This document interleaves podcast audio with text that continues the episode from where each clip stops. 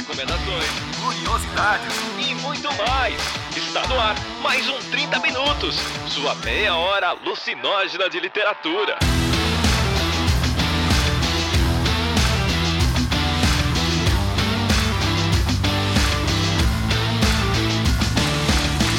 Está começando mais um 30 Minutos, a sua meia hora alucinógena de literatura. Continuamos com o nosso clube de leitura de 2022 e fazer essa abertura foi um tanto complicado que eu tive que recalcular a rota, como disse Cecília agora há pouco. Eu tô olhando uma pauta de 2021 e quase compliquei os anos aqui. Mas estamos aqui para discutir hoje os esforços olímpicos da Annelise Chen com Cecília Garcia Marcon e um convidado que ela foi pentelhar no Twitter, não é, Cecília? Como é que foi essa história? Sim, porque de, assim, ó, a culpa é do Chico Barney. Eu quero começar a frase dizendo isso que é importante. Teve uma noite em 2021 que eu falei, gente, eu vou sair convidando pessoas no Twitter para gravar com a gente. Mandei mensagem para Chico Barney, mandei mensagem para Augusto Arruda Botelho e mandei mensagem para Cidadão Médio ou Gustavo Mano, que está aqui com a gente. Devo dizer que Chico Barney e Augusto de Arruda Botelho tiveram agendas mais fáceis. Veja, aqui, ó, pinguei para conseguir gravar com esse homem. Mas eu desisto, não. E as, as, se as pessoas não me bloquearem, eu não vou parar, entendeu? E aí eu depois mandei essas mensagens todas, falei, Arthur do céu, tomei duas cervejas, fiquei corajosa, convidei todo mundo. Aí ele, vai fundo, vai dar certo. E aí as pessoas começaram a aceitar e agora eu convido todo mundo mesmo. Se vocês quiserem, mande mensagem para vocês, vocês falem que eu é isso, eu tomo uma cerveja. Mandem um e-mail pessoal do Antônio Fagundes para Cecília e a gente vai gravar. É a minha próxima meta, é gravar com o Antônio Fagundes sobre o clássico favorito dele. Então, me ajudem aí, Antônio Fagundes. Mas hoje a estrela é a pessoa, o nosso convidado, é o arroba Manotelli, cidadão médio do Twitter, que vai desde Big Brother, passando por xingar o mamãe falei, passando por arranjar briga com a esquerda, a direita e o centro ao mesmo tempo. E trabalhar, ele alega, alega. Então seja bem-vindo a esta bagunça chamada 30 Minutos, Gustavo. Obrigada por ter aceitado o convite. Eu agradeço o convite.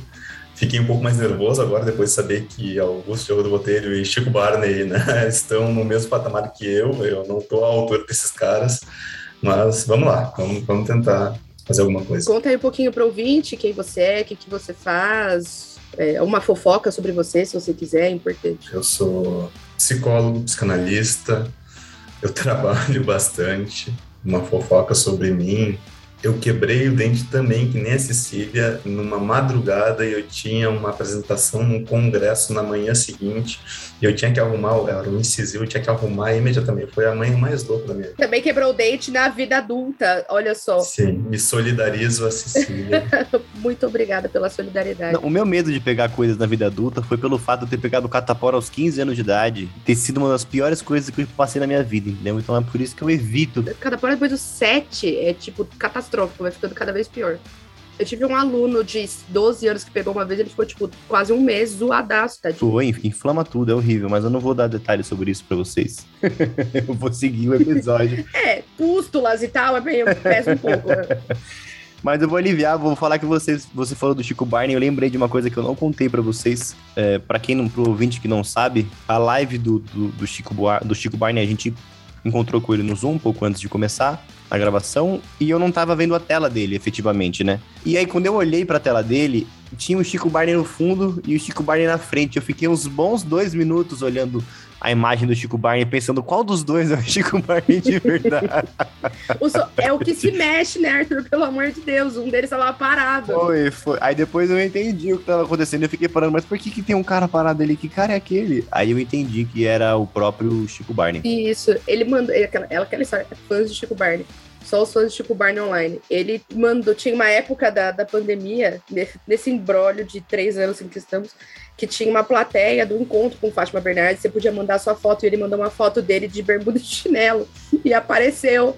Gente, eu quase faleci o dia que isso aconteceu, tanto rir aquele homem maravilhoso. Que ele contou no chat aqui que teve cachumba aos 27. Puta que pariu que é dele. Que merda.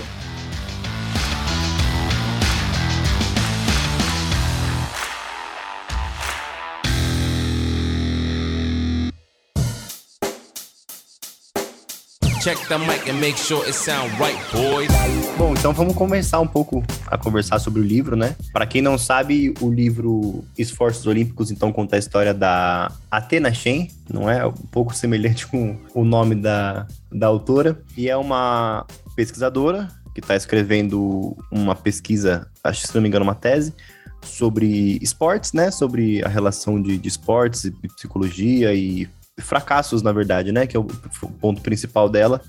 E ela recebe uma, um aviso, uma mensagem de um amigo dele, de que, de um amigo dela, né? Que um amigo deles em comum tinha cometido suicídio. É, e aí o livro passa a ter esse desenrolar dessa história em relação ao, ao processo dela de entender o fracasso, ao processo dela de lidar com o luto, ao processo dela de entender a relação dela com o esporte, que é o objeto de pesquisa, né? E o próprio processo dela de, de realizar a pesquisa, de escrever a pesquisa. E o, o livro se desenrola desse jeito, né? Eu indiquei esse livro para o clube de leitura porque era uma leitura que eu queria muito terminar. É, eu li, eu acho assim, o, o livro já me pegou naquele primeiro trecho da entrevista que ela coloca uma abertura do livro, né? É, eu acho que a, a, síntese que ela faz ali daquele trecho é, um, é uma entrevista muito bem feita, muito bem é, enca encaixada pra gente ficar refletindo só sobre aquela aspas, né? E aí eu queria, de fato, terminar essa leitura. É, achei que seria interessante de colocar no, no clube de leitura, inclusive foi legal nos padrinhos, quando todo mundo tava tentando adivinhar, que falaram, não, esse livro, é eu não lembro quem falou, esse livro aqui é da Cecília. Aí alguém falou, não, mas isso aqui tem muito contemporâneo, tem muita cara de livro de Arthur, isso daqui eu vou chutar esse de Arthur. e, é, é, um pouco isso, né? Acho que. Enfim, eu vou quero ver vocês primeiro, como é que foi essa experiência de leitura, de, de lidar com um livro que, que tem lista de referência de pesquisa, que é fragmentado, que tem uma estrutura bem atual, né? Bem diferente do que a gente está acostumado a ver em, em livros mais antigos. Vamos começar pelo convidado, pode ser, Cecília? E Gustavo achou dessa leitura? Cara, eu achei, achei muito boa, assim, como a, tinha comentado com a Cília. É, fui surpreendido, positivamente surpreendido. Eu, eu tenho uma, uma, um ranço que é, que é dessa, dessa autoficção contemporânea. Não, vou fazer uma confissão aqui. É, que sempre que, assim, sempre que eu abro um livro e a história de um escritor escrevendo sobre o escrever e as dificuldades de escrever e sofrendo sobre escrever, eu fecho e vou procurar outra coisa. Comecei a fazer isso porque é muita coisa que já foi, né? Enfim, tá em voga sobre isso, é um pouco cansativo. Quando eu vi que era por aí, eu estava assim, Ih. mas assim, né, como o Arthur colocou, esse primeiro trecho, né, que é uma, enfim, que é uma entrevista, quer dizer, que é o cara que passou 10 horas na maior partida de, de tênis da história e é metralhado com um bilhão de perguntas e ela, assim, né, você percebe a ironia da coisa, você olha, aí talvez tenha uma coisa mais interessante, né? Não é simplesmente aquela autoficção triunfante da jornada do herói, do cara que sofre, mas, mas talvez tenha uma coisa aí mais, mais bacana. E me surpreendi muito positivamente, achei, né, achei uma, uma, uma narrativa formidável, me, me pegou o livro mesmo. Foi rápido, conseguiu ler rapidinho, é, teve uma coisa que eu queria comentar com o Vinte é que é, a estrutura entrecortada é picotada mesmo, quase como se fossem vários retalhos de pensamento. É, às vezes parecem tweets alguns capítulos, né? Como se ela tivesse tweetado algumas coisas e, e unido numa narrativa que faça sentido, né? Por isso eu comentei da, de ser contemporâneo, né? Porque a linguagem é bem fragmentada nesse sentido. E aí picota vem uma citação, picota vem o pensamento do amigo que se suicidou, picota vem uma história de algum atleta. E aí queria saber para você foi tranquilo isso? Você pegou um ritmo, pegou um ritmo legal de leitura, estranhou um pouco no começo? Como é que foi? Não, não, achei, achei tranquilo, né? É não é difícil de se localizar, não é aquele livro de estilo labiríntico que até sem entender quem que está falando, onde está falando, dá para captar rapidamente que tem um, fluxo de consciência aí em operação, né? Bem, como é que foi para vocês? Para mim foi bem, bem legal porque eu me identifico muito com esse pensamento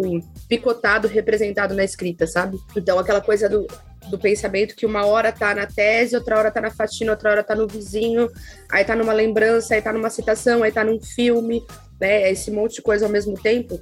É, eu me senti muito, muito abraçada pelo livro, na verdade com essa estrutura, sabe? Picotada, assim. E embora ela cause, né, para quem não tá para quem não está tão habituado, né? Quem está habituado com aquela coisa do leitura capítulo com número, ou capítulo com título, capítulo inteiro, pula a página, capítulo de novo e assim por diante, isso pode causar um estranhamento na hora que você pega, assim, você fala assim, mas quanto tempo está se passando? Você fica, você fica sem esses eh, referenciais tradicionais ali de, de se encontrar.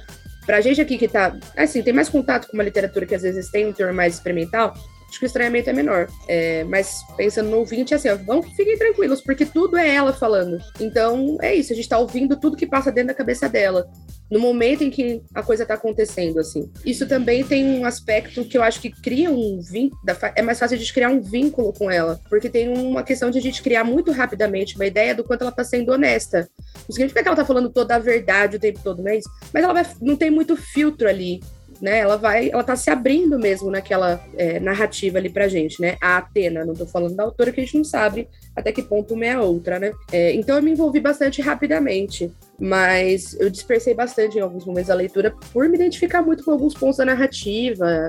Tem uma vivência acadêmica que foi bastante parecida com a dela no mestrado, de ter dificuldade de sentar e fazer o negócio mesmo, assim, enfim, tive questões de saúde mental durante o mestrado também, então as minhas dispersões passaram por ali. Eu estava conversando com a Marcela, que está no chat, inclusive, sobre isso, porque ela estava muito próxima de mim nessa época e tal. E aí ela falou assim: Nossa, mas para você foi pesado ver essa experiência? Eu falei: Não, para mim, abrir uma, uma janela, ver essa, é, essa narrativa dessa forma, abrir uma janela e dizer assim: tem mais gente que é assim também, né? Então, tirou, na verdade, deu uma apagadinha na ideia de que eu tinha de que eu falhei quando eu não fiz um mestrado limpo de ponta a ponta, com tudo no prazo, pá, pá, pá, pá. Então apagou isso para mim, assim, foi, foi importante, assim. E boa parte tem a ver com a forma, com a estrutura que ela escolheu, porque tornou muito mais fácil a minha identificação com a narrativa e com a personagem, sabe? Eu senti uma uma conjugação muito interessante entre forma e conteúdo, né? Porque o grande problema, né, pelo menos que ela, que ela coloca, enfim, não, tá, não sei se está tão explicitamente colocado, mas nessa esse decurso de pesquisa, que é enfim, ela está há sete anos fazendo doutorado, a coisa não anda, ela tem um arquivo que tem uma série de, de, de recortes, citações, de pesquisas que não né, e que parece que ela não sabe muito bem o que fazer com aquilo, ela leva para um, um colega ler, o colega diz, olha, isso aí não tá, não tá legal, tá faltando um, um, um examinador crítico, leva para a orientadora, orientadora, né? Não orienta nada, a orientadora não ajuda em porra nenhuma, puta merda, que ódio. É, a orientadora diz pra ela fazer networking, né, uma coisa assim... Mas se alguém falar para ela em algum momento, use, use, esse significante, né? Você tem uma escrita tentacular, né? que é e é isso, é esse significante que é, de uma certa maneira define a forma uh, do romance, né? Não só da, ela, ela não está só contando minha escrita tentacular, ela está demonstrando. É assim que é assim que as coisas fluem. Mas achei super rico, assim, que daí mistura. E a gente vê que ela faz uma pesquisa extensiva, né? Ela está interessadíssima, enfim, ela não sabe muito bem o que ela está pesquisando, mas tem tem material inquestionável. E para você, Arthur? Eu acho que essa, essa coisa que ele falou da, de uniforma e, e, o conteúdo, né? O tema acho que vai muito nesse caminho que, que você falou também, né, Ceci? Do livro ser um, um mergulho diretamente para o interno dela, né? Para esse trabalho psicológico, para essa esse trabalho de luto, por esse trabalho de, de esforço, enfim, de fracasso também. É, eu gosto dessas coisas mais doideiras. Que, quer dizer, esse acho que não é muito ainda, né? É muito experimental, mas eu gosto de ver como as pessoas têm tentado trabalhar diferente com a língua no, nos últimos momentos. Né? Eu achei, para quem não para quem não leu o livro, eu acho muito interessante, por exemplo, que esse livro venha com uma lista de referência, né? Sei lá, enquanto romance, enquanto ficção, é, enquanto ficção, nada disso aqui impede que seja falso, né? Entende? é uma mescla muito interessante de, de possibilidades de linguagens, né? É, com o próprio Gustavo e você estavam conversando antes da nossa conversa, né? Da, antes da nossa gravação, estava conversando antes da, da gente entrar ao vivo. É muito complicado a gente ficar pensando até onde é Annelise e até onde é Atena, né? Porque a, nada do que está dentro do livro me, me, pressupõe a realidade, né? E corre o risco da gente ser muito injusto com ela, de dizer que na verdade isso aqui é um jeitinho de ela fazer uma, um tipo de terapia e tal, sendo que a gente não sabe, entendeu? A gente não sabe. A verdade é essa. Tem um risco da gente ser desonesto com o processo criativo dela. E aí é onde a coisa me pega, sabe? Não, eu acho que eu, eu muito pelo contrário. Não, eu acho que assim, se a gente não tem essa informação, a gente não tem como afirmar que é ou não. Então aí é foda-se pra mim, entendeu? Tipo, é, não é. Não, e o que eu ia falar é porque eu acho que ela faz essa, essa cultura tão bem feita e esse é o, o, livro de estreia dela, né? O romance de estreia dessa moça. Então, assim. Uma tóxica, né? Uma tóxica. Esse é o livro de estreia. Uma tóxica, a gente tem que conversar também. Eu ia, eu ia falar justamente isso, como ela consegue fazer essa, essa costura entre as linguagens e continuar. É, e não fazer com pelo menos não me tenha feito essa pergunta de, putz, será que foi jeitinho? Será que. Não, realmente muito bom, muitas bolsas. Ela, inclusive, tem um mestrado em, em, em ficção, então ela deve ter passado por alguma coisa parecida. Só para tomar retomar, eu falei da minha saúde mental, é, a gente falou da saúde mental dela, a Nicole, nossa madrinha, né, Nicole Ares, aqui no chat, falou que ela também teve problema de saúde mental no mestrado e que, na verdade, ela não conhece ninguém que não teve. Vocês que são acadêmicos também, vocês tiveram questões de saúde mental na, na pós? Como foi? Eu não tive no mestrado, teve no, teve no doutorado, porque enquanto eu li esse livro, retomei a pesquisa de como desistir do doutorado, mas sigo firme e forte. Como desistir? Pesquisei, mas não desisti. E você, Gustavo, teve alguma questão? Foi tranquilo? Teu mestrado foi, foi daquele limpinho de ponta a ponta, que deixa a gente que não teve isso transtornado, foi daquelas descabeladas também? Só, só eu não tinha me dado conta, você tem razão, não tinha me dado conta que tinha referências biográficas, né? No, no livro, referência das imagens e tal. Uh, o que para mim dá uma outra dimensão, né? Isso aqui não é mais um romance, é uma desforra para orientadora. tá aqui a minha tese. Tá aqui. Você, você dizia que eu não ia publicar, tá aqui. não, mas é eu, eu, fiz, assim, uh, eu fiz dois mestrados, né? Porque o que eu queria fazer com doutorado não, não existia, ainda não existe, que era, era em psicanálise. E eu fiz um, um mestrado na psicologia social quando eu saí da faculdade e outro em psicanálise mais recentemente. E na verdade, sim, o, meu o, o, meu mestrado foi a minha saúde mental. Foi, foi assim, foi onde eu podia desopilar do trabalho. Né? Então, o meu processo foi um pouco diferente. Assim, foi, foi poder reservar um tempo para mim, para ler coisas que me interessavam, para poder trabalhar.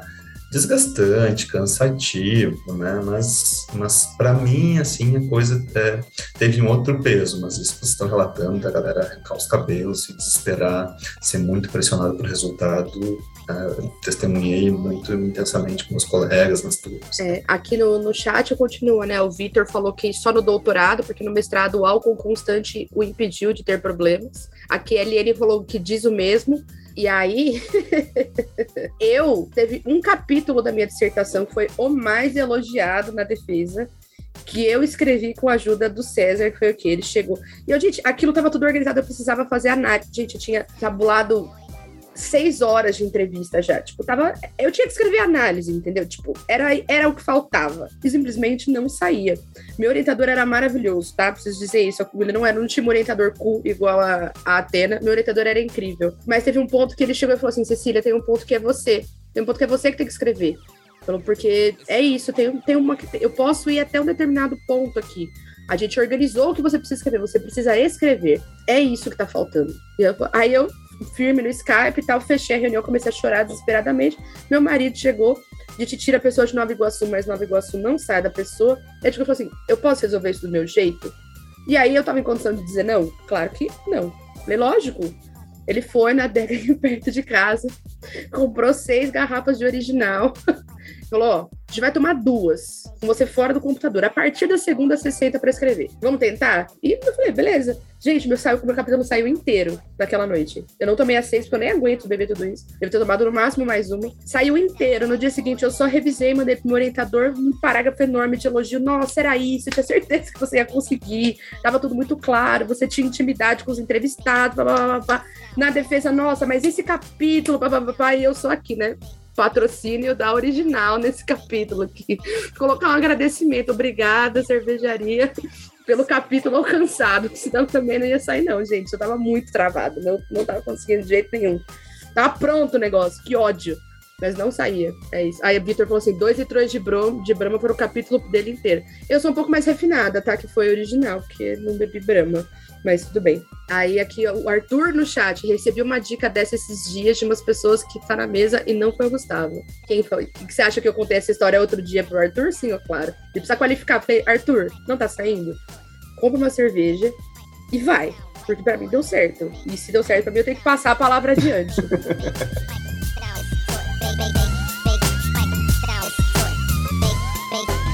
It sound right, boy.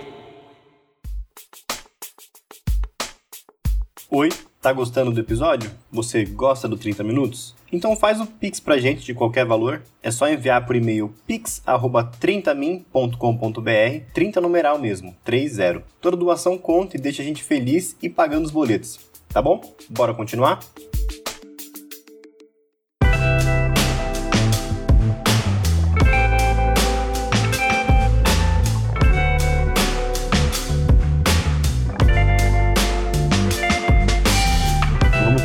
Pouquinho agora dessa relação temática, né? A, a Cecília já, já comentou um pouco disso sobre o que a gente queria um, um pouco comentar quando ela falou do convite ao, ao Gustavo. E aí eu acho que para a gente abrir esse bloco, eu acho que a gente tem um caminho muito interessante aqui, que é, é pensar, pelo menos para mim, ao longo da leitura, como a Atena ela passa por um processo ali de relacionar o luto, a carreira dela do esporte e a carreira dela acadêmica, né? Penso que o livro a gente pode entender de uma forma que, a gente, que ela está tentando passar por um esforço de de purgar alguma coisa, né? De ter essa liberação de energia, de conseguir trabalhar essas questões de, de tensão que estão ali dentro dela. E eu acho que isso fica bastante claro para mim em um capítulo em que ela descreve um pouco é, o papel histórico do esporte antigamente, né? O papel como do, do esporte enquanto é, sacrifício mesmo, de lidar com a morte, de, de purgar o efeito da morte, desse desprendimento de energia, né? De como antigamente o esporte era uma coisa religiosa. E ficou um pouco claro para mim naquele momento em como ela estava relacionando a falha dela em viver o luto com a falha dela de lidar com os esportes, né? Tanto enquanto objeto de estudo, como quanto atleta. E ao longo do livro, conforme ela vai conversando com a mãe, desenvolvendo a pesquisa, voltando a fazer esportes, voltando a ter o, o corpo ativo, né? Que no caso dela, para ela é uma, é uma questão importante. Ela vai também voltando a, a lidar com o luto, voltando a lidar com a, as relações sociais que ela tem ali com os amigos, né? Acho que é muito interessante e para mim o, o, o, grande lance do livro está em fazer essa relação, né? Porque ela está falando uma coisa enquanto ela, enquanto personagem, está lidando com outra, né? E essa discussão ela está pautada principalmente na relação da, de lidar com, com esses problemas e com a saúde mental dela, né? É, e aí, para mim, acho que o, ponto-chave na, na leitura do livro são duas conversas, né? Uma com o terapeuta e outra com a mãe, que é que o cara fala: Bom, você falhou já, e agora? E aí? O que vem depois disso, né? E aí, a mãe dela também, quando fala para ela: Olha, você fica com esses sonhos porque vocês esperam muito da vida. A vida é isso só. Vocês acham que vocês vão ter muita coisa, mas a vida é isso. Não tem por que esperar muita coisa, né? Esse medo de falhar vem de achar que a vida tem muita coisa a oferecer quando é um ciclo, né? Enfim, queria saber de vocês como é que foi essa relação temática da, da história em vocês, e aí depois também ouvir o Gustavo, né, da, da parte que, que ele toca, que é a parte especialista da, da conversa, que aqui a gente só sabe de longe. Eu vou falar rapidinho para deixar o, o, Gustavo falar mais, porque acho que, que a gente vai beneficiar mais a discussão ouvindo, né? Eu, ele tinha comentado com a gente nos bastidores sobre a questão da, da morbidez, porque teve determinados pontos. Tava lendo o livro, teve umas horas que eu falava assim, César, eu, eu vou ter que ler em voz alta porque eu tô em choque. E eu lia trechos assim, e aí o César fez uma observação que agora, quando, ele, quando o Gustavo comentou com a gente nos bastidores, juntou tudo assim. Nossa, esse pessoal não tem, não tem medo de morrer. Tipo, morrer tá tudo. Morrer tá tudo bem para essas pessoas? Não, o importante é não falhar. Pra eles, morrer tá tudo bem. Sei lá, porque eu não quero morrer. Sei lá, pra mim é, uma, é um pensamento constante não querer morrer. Tipo, eu quero fazer soro, não quero morrer. Eu quero continuar, eu quero fazer outras coisas. Sei lá o que, que eu vou fazer, mas. E essas pessoas, elas não querem, né? Então, isso foi uma coisa que, que me deu um estalo, assim. E aí, quando, che quando a gente chega no esforço físico ali dos atletas, é uma coisa muito é, concreta de se observar, né? É a, é a, a, história da ginasta, a história horrível da ginasta, que ganhou medalha de ouro com o tornozelo quebrado, né? Aqueles técnicos horríveis, pessoas horrorosas, falando que propositalmente destruía a autoestima de crianças, sabe? Meu Deus, entendeu? Então tinha isso, assim, eu tinha uma revolta, um asco muito grande, essa questão do. É, mas ali é muito palpável, muito material. Quando a questão é intelectual, é, ela passa muito mais despercebida, eu acho. E aí a gente chega em situações como o suicídio do Por exemplo, né? Enfim, e tantas outras coisas que acontecem, assim, mas o esforço intelectual, de alguma maneira, ele não talvez ele não pareça tão físico. Por isso eu gosto do exemplo que ela dá em determinado capítulo que ela fala do artista que escreveu um absurdo, né? Um escritor que teve uma produção gigantesca.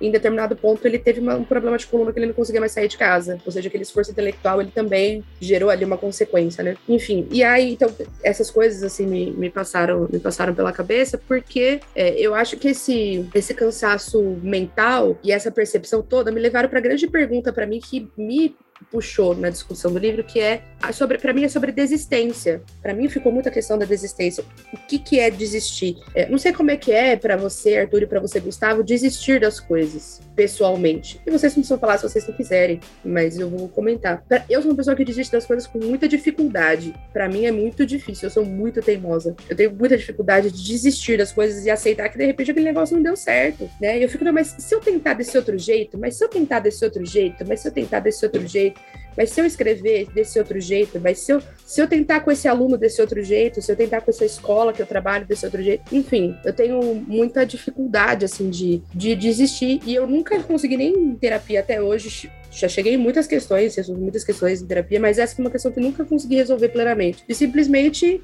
jogar a toalha mesmo, falar, meu, não deu essa, vamos pra próxima, entendeu? E aí, nesse, essa foi a reflexão que ficou para mim, sabe? Eu, eu até falei no, nos bastidores, né? Tem uma parte que fala do Nadal, que o Nadal teve uma crise física mesmo a primeira vez que ele perdeu com sete anos de idade, né? Uma partida de tênis. E que dali ele falou assim: não, eu não quero passar por isso nunca mais na vida, que era esse sentimento que motivava ele.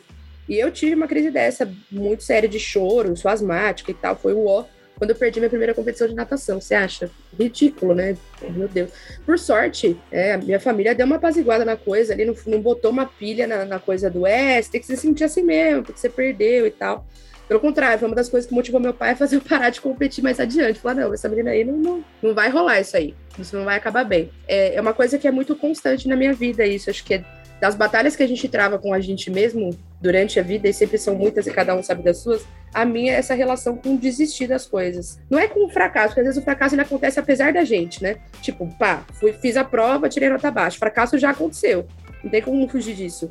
Mas desistir do negócio, quando você provoca o fracasso, sabe? Quando você vai e fala assim, ó, pá, a partir daqui eu botei, eu derrubei meu rei, digamos, entende? Essa é uma questão. Então, para mim, o livro me pegou nessa, com todas essas reflexões, nessa pergunta né, bem, bem pessoal, de forma bem íntima mesmo. E aí é, é isso, né, que, que eu acho que conecta todas as coisas. Por que ela simplesmente não manda tudo se fuder? Tipo, mano, eu não vou escrever essa tese, foda-se. Foda-se, não vou escrever essa bosta.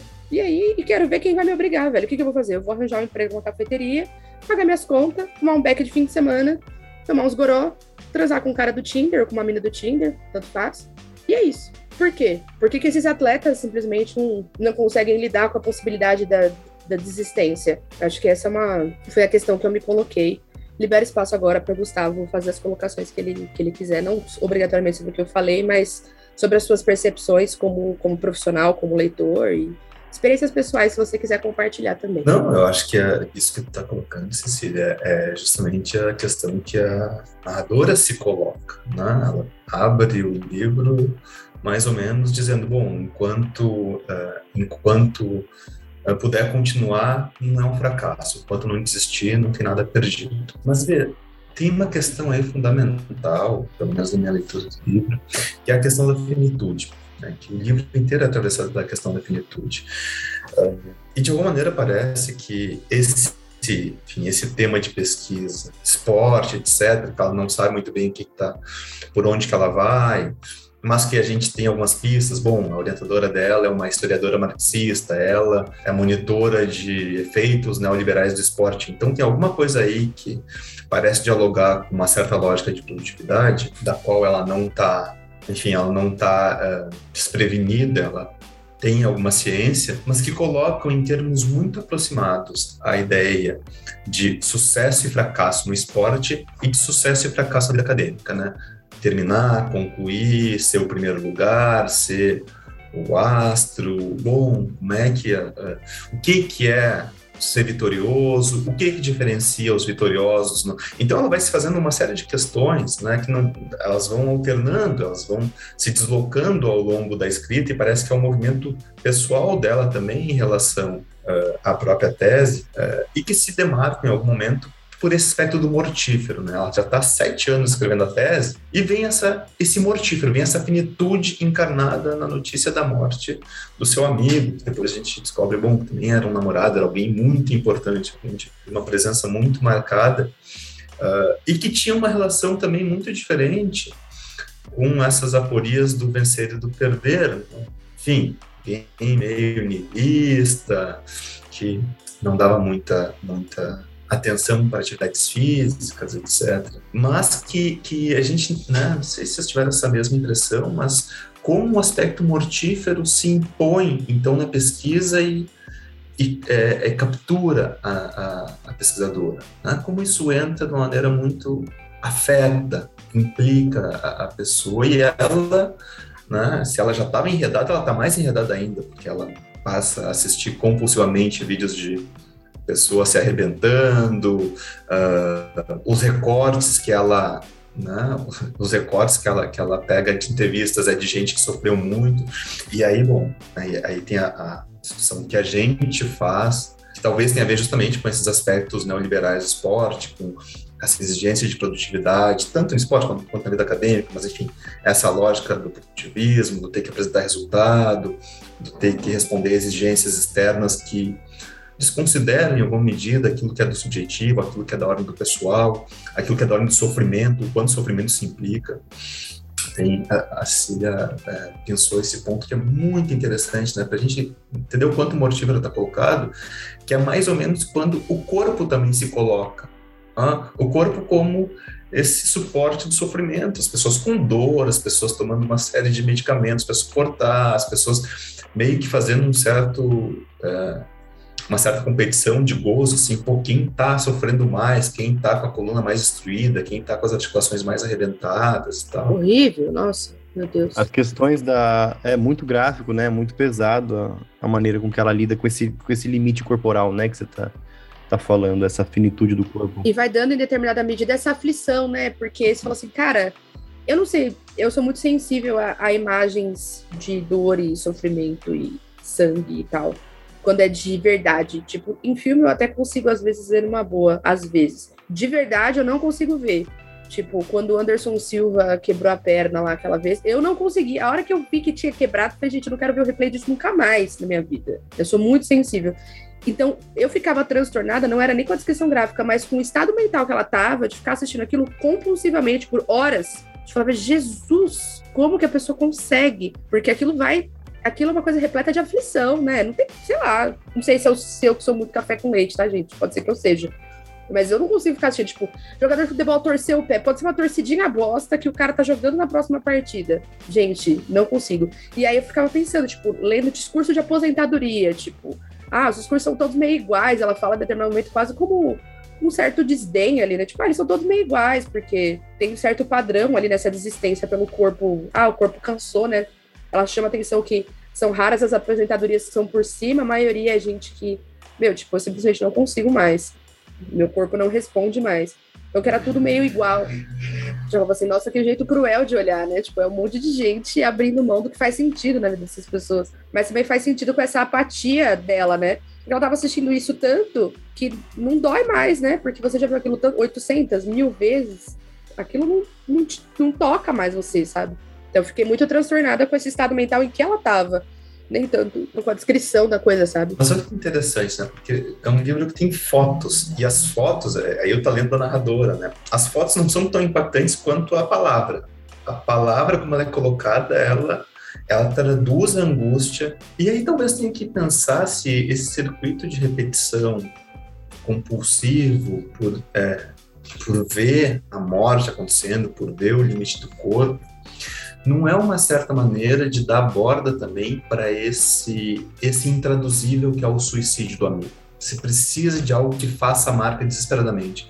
Uh, sempre tem, uh, enfim, sempre, né? mas compulsão e repetição tem algo a, a, ver com isso, tem algo a ver com um real que não se simboliza e por isso se repete, por isso a gente volta, né? porque não tem uma inscrição suficiente.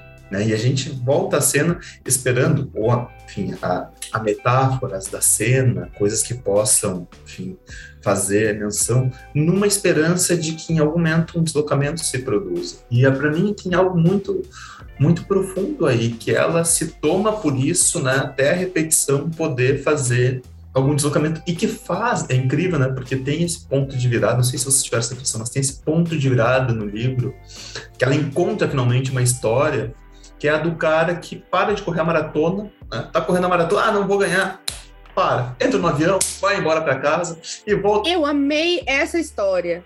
Eu sou fã desse japa. Terminou a, o, o, circuito depois de 52 anos. E eu falei assim, velho, eu tive vários. Eu tive filho, tive, eu, tô, eu, tenho até neto já. Isso. E eu falei, genial, cara, é fantástico. Ele, melhor, ele para pra tomar um suco de laranja numa festa. Eu falei, gente, se o cara não é japonês, se é brasileiro, certeza. A gente vai ter que identificar isso de alguma forma, porque é muito. Mas eu achei muito curioso que a galera falou, ah, acho que ele morreu. E acabou a história por aí, né? acho que ele morreu. E foda-se, ninguém foi atrás. É tudo maravilhoso. É maravilhoso, é uma história maravilhosa. É fantástico. Eu fiquei apaixonada por esse japa. Tipo, não, mano, ele foi lá depois de uma boa.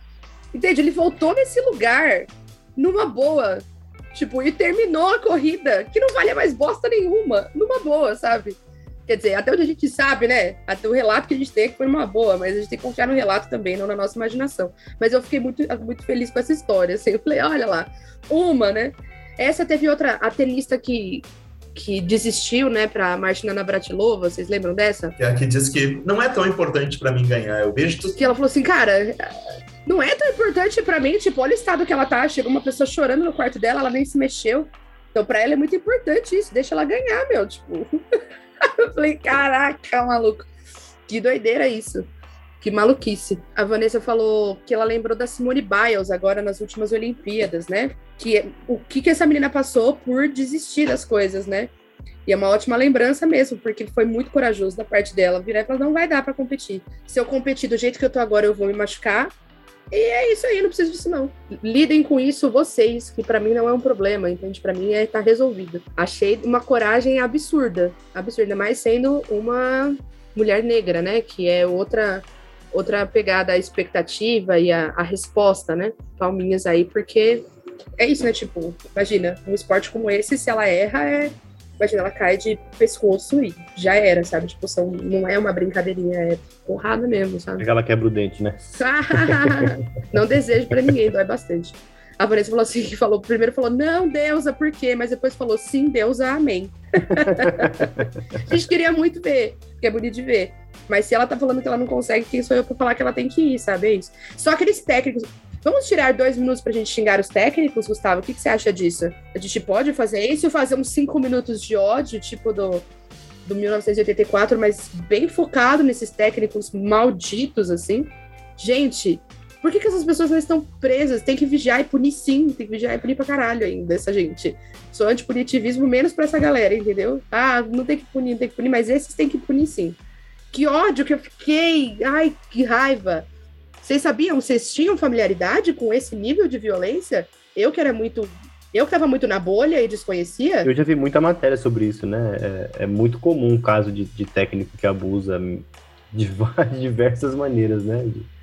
De, todas as atletas e, enfim dá no, no, que dá e tá no livro, mas enfim, é, eu não tenho muito mais a, acrescentar. Eu ia perguntar depois para guiar um pouco a conversa, é pensar um pouco nessa, nessa técnica que me parece um pouco psicopata, né? De, de tortura mental da, dos técnicos. Acho que imagino que a, o seu ranço que você falou um pouquinho no, nos bastidores da psicologia do esporte vem, a, vem um pouco por esse caminho, né? Dessa tentativa de, de, de fazer o, o, o, indivíduo produzir, né? Dar o seu melhor a partir de, de técnicas extremamente violentas, né? E agressivas. Acho que era por esse caminho. É, é não, justamente, sim. A, a Cília uh, pontuaram esse, essa história dos técnicos que, enfim, são também fragmentos que a, que a Atena coloca em algum momento da sua narrativa, e depois é interessante porque depois ela, ela percebe que tudo isso, quer dizer, não sei se ela percebe, não tá, mas tudo isso reverbera elementos da própria história dela, né? A trajetória dela é um reencontro, na verdade, com a própria história, com aquilo que a marcou, com aquilo que a constituiu como esportista, com algumas escolhas que ela fez para que ela pudesse também fazer um certo uh, distanciamento, assim, se desvencilhar né, dessa amarração de sobredeterminação que se coloca. E esses dois minutos de assim, qual é o problema, né? O problema não é, o problema não é o esporte. Né? O problema não é a prática esportiva. É interessante, nem a competição necessariamente, nem a competição precoce. Né? O problema é como é que isso é feito. Uh, que tipo de, de, de exigências estão sendo colocadas ali? Que tipo de efeitos de subjetivação tá, é, estão operando numa certa lógica desportiva. Eu, eu, eu, durante minha graduação, eu fiz estágio no clube de futebol, né, nas categorias de base. Né. Eu tinha uma, tinha uma, uma fascinação pela ideia de estar no clube de futebol, de poder trabalhar com psicologia do esporte. Fiz aquele estágio, né, botei meu salário, disse, nunca mais eu quero esse tipo de coisa na minha vida, né? Porque assim, ser, né? O que que é um não vamos pensar no Neymar, não vamos pensar, sei lá, né, nos jogadores de alto nível, no Gabigol, vamos pensar no, no, no atleta comum, ordinário. Esse cara é um trabalhador hiper explorado, em geral. Tá? assim, explorado no sentido de você tem que produzir, você tem que, tem que render, uh, a gente vai sempre é, exigir mais do que tu pode dar, você engole seu choro, você cala seu mal-estar, se você... Isso, essa é uma das qualidades do livro, né? Não tem, não se doura a pílula, coloca essa coisa ali como é, a, a, a, situação nua e crua. E eu tenho um profundo ranço dos operadores dessa lógica. Seja o Cartola, que vende o guri com 15 anos para ir jogar do outro lado do mundo, sem família, sem amigos, sem nenhum tipo de referência simbólica, sem nenhum tipo de laço social. Uh, hoje não pode mais. Mas do, quanto tempo pôde, né? De fato, quantas pessoas foram? Uhum. Pois é, é hoje, hoje a coisa é mais complicada. Mas, e aí, né? Aí o guri com 17 anos está em depressão, nunca mais quer né, botar o pé num campo de futebol, e aí não se entende, é, por que, que não deu certo? Ah, sim, um, é, e, e, a lógica, né? Enfim, a lógica é mais ou menos essa, né? Se você está numa escola, num, numa escolinha não, mas no clube de futebol e você não está rendendo, né? e normalmente os clubes grandes vão fazer peneiras por todo o Brasil, se não rendeu o que deu, os caras te botam dentro do ônibus, volta para sua casa e ó. Então, assim, tem toda uma lógica né, bastante, bastante afim a, a certos, enfim, certos modelos de hiperprodutividade que são absolutamente opostas à ideia de saúde mental. São conflitivas, né? E é chocante que uma vertente importante da psicologia entre como aliada aí bom, ah, a gente tem que operar também para fazer o cara render mais. Peraí, não é para isso que a gente está aqui. A gente está aqui justamente para criticar esse modelo. Ser, né, ser um aliado desse modelo, não sei se não sei se é tão interessante. As consequências são muito graves, né? Porque você vai criando é, uma série de paradigmas equivocados, uma geração de jovens com problemas gravíssimos de saúde mental que vão demorar muito para se resolver, se se resolverem na vida. Então, são consequências muito permanentes para a gente tratar, de repente, de uma forma tão frívola o assunto, né? Exato. E você tem uma, um estreitamento dos padrões de reconhecimento, que é isso, cara, você passou 10 anos da sua vida investindo numa coisa só. E aquela coisa não deu certo. Você é o quê? É a pergunta que, que, a, que a Atena se coloca também, né? Mas que, enfim, é, e, e, vejam, essas lógicas que estão no livro se articulam esporte, vida acadêmica, elas estão em outras esferas da vida também, trabalho, etc. Né? Uh, e, e, tem perguntas aí que, que o livro se faz são interessantíssimas, né? Quer dizer, pô, qual é o custo de ganhar esse jogo? Sair desse jogo é uma derrota? O Arthur colocou bom, e aí chega, né, ela chega no, enfim, antes dela ir para analista, ela faz 10 sessões de aconselhamento na, na universidade, que era justamente para resolver a tese. Então, é, é um tipo de operação que está uh, novamente aliada a um modelo produtivista. Né? A pergunta que ela se, se, fez, tá, por que você não larga isso? Não tá. Que é a pergunta que o analista faz também. Então, você achava que você, você falava que você ia morrer se você falhasse. E você me parece muito bem eu vivi exatamente, gente, eu vivi exatamente essa, minha, essa situação no meu mestrado. Eu levei uma, um arquivo porque eu falava que tava tudo uma bosta. E ela falou assim: então você traz aqui que eu vou ver o que, que é tudo uma bosta. E aí, tipo, tipo, gente, ai, foi ridículo. Tinha, tipo, nem 10 anotações no meu orientador, o nível do chilique, né? Quando a gente tá dodói, a gente não tá bem mesmo. É, a frase é escrota, mas é isso. E aí ela falou assim: eu falei assim, não, é isso, tá horrível. E ela virou e falou assim: então, olha como você tá agora. Porque era um dia que eu tava bem, assim, tipo, fisicamente bem eu tava, que não era uma coisa comum na época que eu tava, enfim, com depressão e tal. E você tá bem. E esses aqui, como é que você resolve isso, isso, isso? Então você sabe resolver tudo que tá aqui. Então tá tudo no seu controle. Então e aí, qual que é? Eu falo assim, aí chega uma coisa do quanto é importante, na verdade, que a gente começa, quando a gente começa a entrar numa pira dessa, você começa a colocar submetas. Então, não é só você acertar, é você acertar de primeira. Não é só você escrever, mas é você escrever alguma coisa que seu orientador elogie na primeira versão. Não é só você é, achar o tema, você tem que achar o tema que todo mundo na conferência ache muito legal e ninguém questione. Você começa a se colocar umas metas que não fazem absolutamente nenhum sentido porque elas são inatingíveis e aí você, de fato, vai é, confirmar aquilo que você tinha dito sobre você mesmo, que é, ó, tá vendo? Sabia que você não ia conseguir, olha lá, ó a merda que você fez dessa vez, né? A, a de certa forma, ela também se coloca isso, porque quando a gente vai lendo, a gente percebe também o quanto ela é uma pesquisadora competente. Pelo levantamento organizado e análise muito detalhada que ela faz, da, das, dos acontecimentos que ela, que ela é, arquivou, a gente percebe o quanto ela é competente. Fica muito claro para quem tá lendo que ela não tá levando aquilo de uma forma. Ela não tá se aproveitando da bolsa, ela não é uma pessoa farrista que torra o dinheiro da bolsa. Entendeu? Ela vai pro Congresso, ela vai pro Congresso, entendeu? Tipo, ela é compromissada, ela é uma pesquisadora competente. Mas é isso, é, ela tem comportamentos ali em looping que retomam ela para um lugar da pessoa que desistiu, né? Que é a nadadora que abandonou a carreira, que é a menina que abandonou o namorado e que é a pesquisadora que está ali em vias de abandonar a tese, né? Essa, eu vejo essa, esse paralelo, assim, na, na história dela, nem sei se, se faz sentido, assim.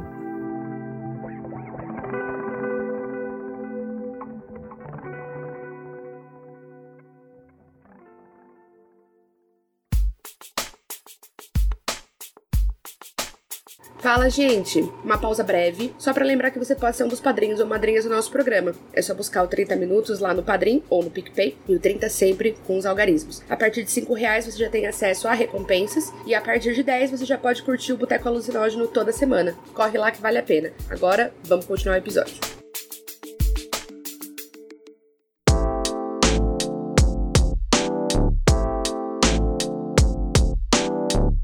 Ouvindo aqui a, a, a, nossa conversa, eu queria saber se seria possível pensar também no processo da Atena como um processo terapêutico ao longo do livro, né? Explicando, me parece que no primeiro momento ela está nesse processo de, de isolamento, né, num processo de um presente muito intenso é, é, e essa fixação dela, né, com a pesquisa e com o fracasso. E ao longo do, da narrativa, me parece que ela vai lembrando algumas coisas, né, como a Cecília já pontuou, que ela passa a ter algumas relações de reflexão do passado mesmo dela, né, da, esse relacionamento com as outras questões que já passaram por ela, ou dela conseguir contextualizar é, é o momento em que ela está passando até por outros, é, por outros filtros, né? Por uma, uma questão, acho que mais racional, né? Menos fora da, do calor da emoção, como a Cecília falou, né? Quando a gente está no ápice ali, é, qualquer 10 anotações parecem um, um trabalho que tá uma bosta, né? Mas, é, enfim, e aí para esse processo em que ela trabalha de fato o luto, o fracasso e,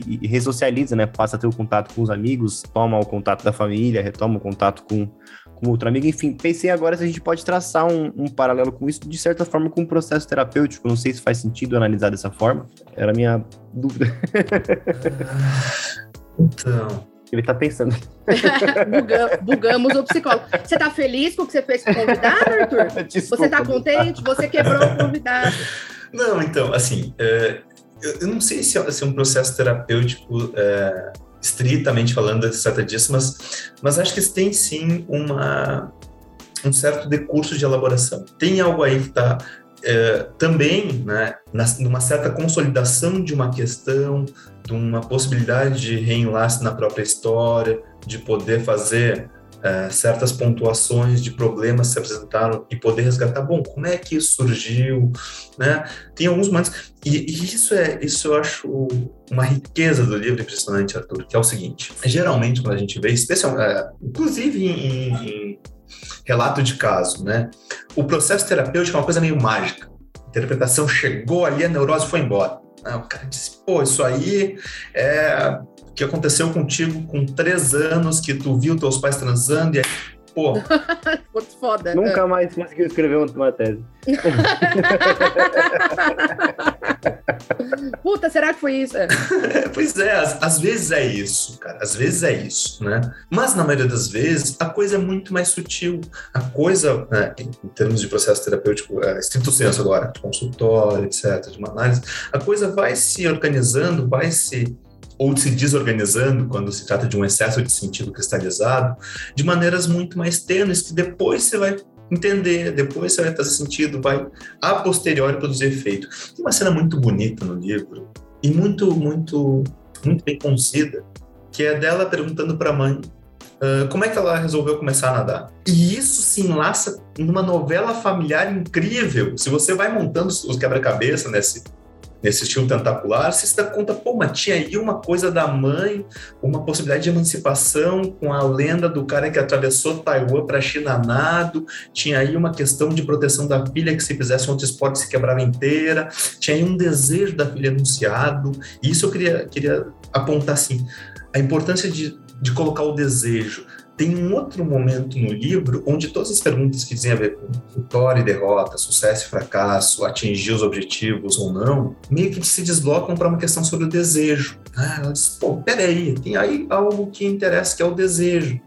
E tem uma pergunta que o Paul faz, que é o amigo suicida, que é se não seria melhor não desejar. Né? Então, ele também estabelece as suas condições de derrota e vitória nesse jogo, do qual ela discretamente diz, não, desejo é algo importante. Né? E aí as coisas, enfim, vão ter um outro tipo de desdobramento. Mas tem esse elemento fundamental que é, né, que às vezes não se pergunta, né, não é o que, que seu orientador disse? É, você quer continuar escrevendo sobre isso? Você quer acabar essa tese? É importante para você? Que sentido? Isso faz sentido? Então, uma pergunta sobre desejo, às vezes, é, é o ponto de virada, poder se anunciar sobre isso. Nunca. E eu, a, a minha cena é, favorita do livro é aquela lembra de invadir a piscina com os amigos, com o Luiz e o Paul. Porque eu gosto dessa cena porque ela não tem absolutamente nada a ver com, com nada desse outro universo, sabe? Ela é uma ilhota dentro do livro, assim. Uma ilhota de irresponsabilidade e felicidade, assim. E aí ela começa a se questionar. Quando ela vai voltando para essas memórias, é, tem duas coisas que me chamaram a atenção. Primeiro, ali, ela fica pensando, putz, nossa, será que eu me dei conta naquele momento que eu estava feliz daquele tanto, quanto eu sei que eu estava feliz? Hoje eu sei que eu estava muito feliz. Será que naquela hora eu sabia, né? Então, essa brisa do distanciamento que é da, da, memória, né? Como a gente reconstrói a memória. E isso também tem a ver, elaborando, é, finalizando a pergunta para você, Gustavo, o quanto ela simplesmente teve um apagamento absurdo a ponto dela se surpreender com os troféus que ela ganha, né? A gente vai saber que ela era uma. Porque dá a entender o tempo todo que ela era uma nadadora medíocre, para menos, assim. Cara, ela foi campeã, ela foi triatleta, ela foi ela foi uma puta atleta, entendeu? Foi uma atleta, atleta mesmo. E ela parece que até, até ela se deparar com aqueles troféus, ela tinha esquecido isso. Aí eu queria que você comentasse um pouco, assim, dessa da interpretação que, que você faz disso, ou que, que é possível fazer disso dentro desse, dessa conversa que a gente está tendo. Não, acho, acho que tem tudo a ver, Cília. Tem, tem isso, né, tia? Tem essa importância decisiva de poder não só ressignificar a própria história, mas encontrar ela. Uh, ela, ela atravessa uma boa parte do livro, pelo menos, assolada por aquilo que se chama, uh, mais vulgarmente, de síndrome do impostor. Né? Será que eu sirvo para isso? Será que em inglês tem uma expressão que é fake it till you make it, né? Quer dizer, vai fingindo e até as pessoas. Até dar certo, né? É isso aí, né? até as coisas andarem e tal. E ela parece colocar essa questão e isso reverberar de uma maneira muito importante, porque uh, não corresponde às exigências de produtividade acadêmica. Então, diz, pô, será? Né? Eu não sou uma, uma uma boa pesquisadora, não sou uma boa filha, não orientei a minha irmã corretamente, não era nem uma boa nadadora. E tem esse, né, quer dizer, tem esse, essa, essa lógica, não consegue fazer enlace com os colegas, é, mas tem esse outro momento do livro que é, enfim, que é diante de um, uma injunção da realidade, ó, não tem mais como sustentar, você tem que voltar para casa, que permite ela fazer certos encontros da história dela, poder encontrar, então, os pais desse amigo faleceu, poder se encontrar com sua própria família, se deparar, enfim, poder rearranjar a novela familiar em outros termos que tem a ver com isso que eu comentei com o Arthur, que é essa possibilidade de elaboração, uh, poder inclusive se reencontrar com memórias que estavam de uma certa maneira sufocadas, soterradas, uh, às vezes apagadas por falsas memórias, né? Quer dizer, né? Por que, que você botou? Não, não fui eu que te botei. Né? E isso acontece muitas vezes. Né? A gente poder, enfim, convidar nossos pacientes a, bom, naquele momento, como é que você se sentiu? Quando isso aconteceu com você? O que estava se passando?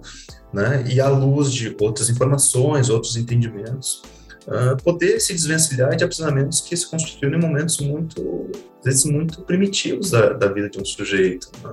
Então, essa função da memória, não apenas a, a Annelise Schein conduz com muita sutileza, com muita delicadeza, eu acho que é, enfim, tem, tem um valor aí inestimável nesse livro, né? Que ela vai costurando, ela vai dizendo, olha, aqui, ali. A ponto de, no final, ela ter passado por um super programa na Europa, né, para passar três meses lá, e ela tinha esquecido que ela tinha se inscrito.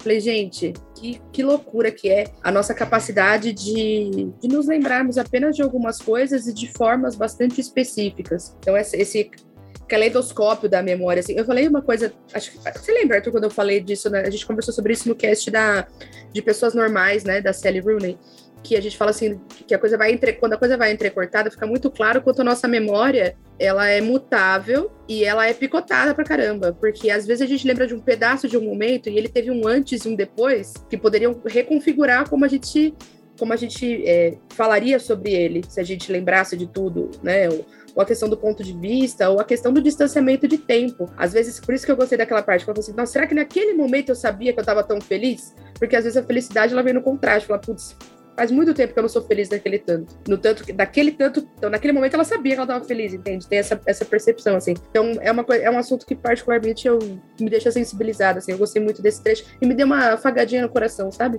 De ter visto que aquela mulher foi feliz em algum momento, sabe? Ela foi feliz, caramba, ela fez aqui, ó, uma faca com os colegas, deu certo também, né? E quantos outros momentos desse não estavam soterrados na memória dela ali, ela não lembrava de alguma forma, sabe? Porque é tão é tanta pilha de, de memórias ruins e dolorosas, assim, que parece que tudo isso tá em cima, é uma pilha de bosta escondendo uma caixinha de tesouro, assim, sabe? Falando de uma forma bem tosca. Falei bonito para falar merda no final, né? Uma pilhona de merda que a hora que ela vai cavando, ela acha lá uma coisa legal, entendeu? É meio isso a minha sensação. Tá vendo? Bem acadêmica eu. Olha, parece que ela tava com uma pilha de bosta. Ai, gente, cenas lamentáveis, desculpem, ouvintes.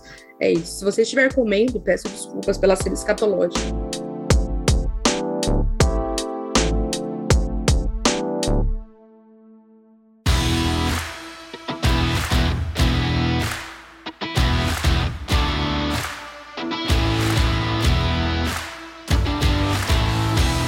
Bom, então a gente vai chegando ao fim de mais um episódio do Clube de Leitura de 2022. Muito obrigado, Gustavo, por aceitar o convite. O episódio acho que foi bastante bacana.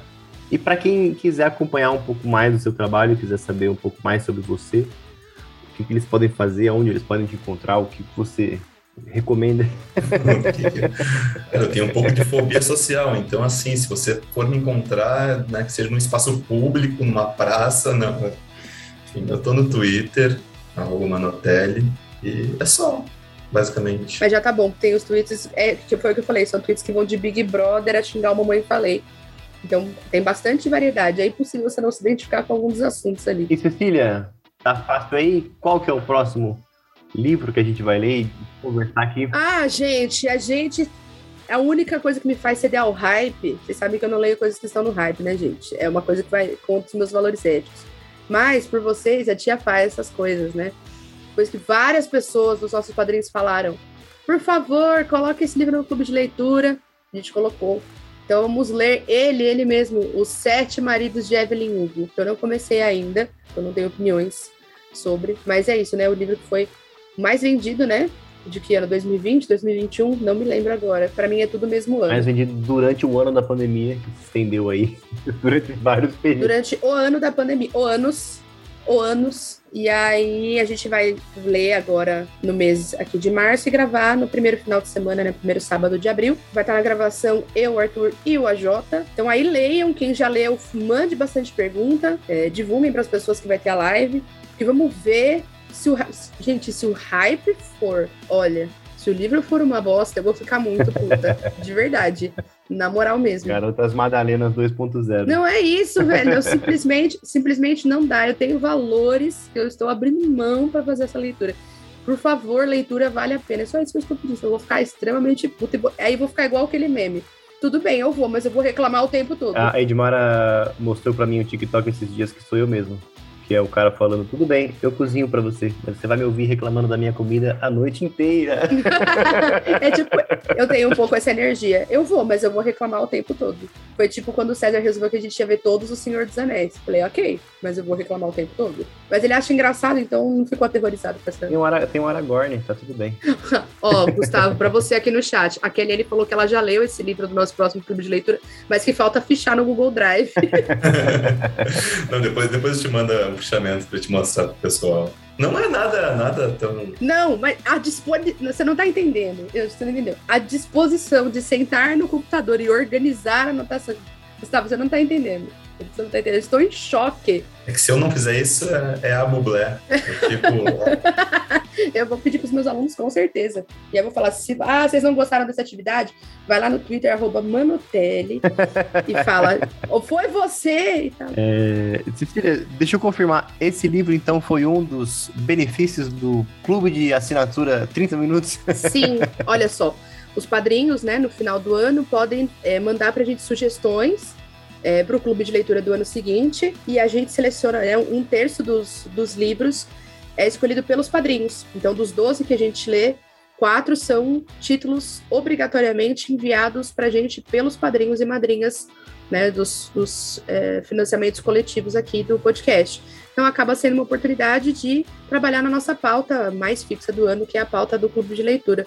É, tem sido bem legal. Esse ano está funcionando bem melhor, o pessoal está engajando para caramba, tem sido bem tem sido bem gostoso discutir. Lá no grupo do WhatsApp, né, que também é, é exclusivo para os padrinhos, a gente também conversa bastante sobre as leituras. O pessoal vai comentando enquanto está lendo, então tá um clima bem gostoso esse ano. Eu, particularmente, estou curtindo pra caramba. Exatamente. Para acompanhar a gente e saber tudo isso, você pode acompanhar a gente nos grupos abertos, né? A gente tem um grupo de Telegram aberto, tem um perfil no Instagram e no Twitter, e tem também o programa de financiamento, não? Então a gente tem, a partir de cinco reais, tem alguns planos já, tem a nossa newsletter mensal, tem os programas semanais do Boteco Alucinógeno, tem um grupo exclusivo do, dos padrinhos, enfim. É, a gente tem bastante coisa, você pode procurar a gente preferencialmente no PicPay, mas também no Padrim. Estamos lá, 30min, numeral 30min, e você também pode contribuir pontualmente, não é, Ceci? Para quem quiser, quem tivesse apaixonado por um episódio e quiser fazer um Pix, como funciona? Pode fazer um Pix de qualquer valor, de um real ao infinito, como diria o rei do camarote qualquer valor está ótimo. A gente sabe que é difícil comprometer valores fixos do orçamento num momento como esse. Obrigada, Paulo Guedes, por isso. E aí vocês podem contribuir com qualquer valor para pix@30min.com.br. O 30 sempre são os algarismos 3 e 0. Exatamente. E aí fica então o nosso agradecimento aos padrinhos e madrinhas da faixa Premium Exclusive. Os três hiper padrinhos. Hiper padrinhos, isso. Ao Lúcio Porto, até uma Lúcia Cobori, a Renata Oliveira Lamonia Ribeiro, Agradecer também a todos vocês que viram aqui a, a nossa live no, no YouTube, enfim. É para vocês também que a gente faz isso um pouco, né? De interagir um pouco mais. É, a gente fica por aqui. Se você achar que alguém pode gostar desse livro, compartilhe aí. Se tiver avaliação no agregador, pode avaliá-la também. E é isso. Muito obrigado e até o próximo episódio. Muito obrigada, Gustavo, e até, até mais. E muito obrigado, Gustavo, claro. Obrigado. até.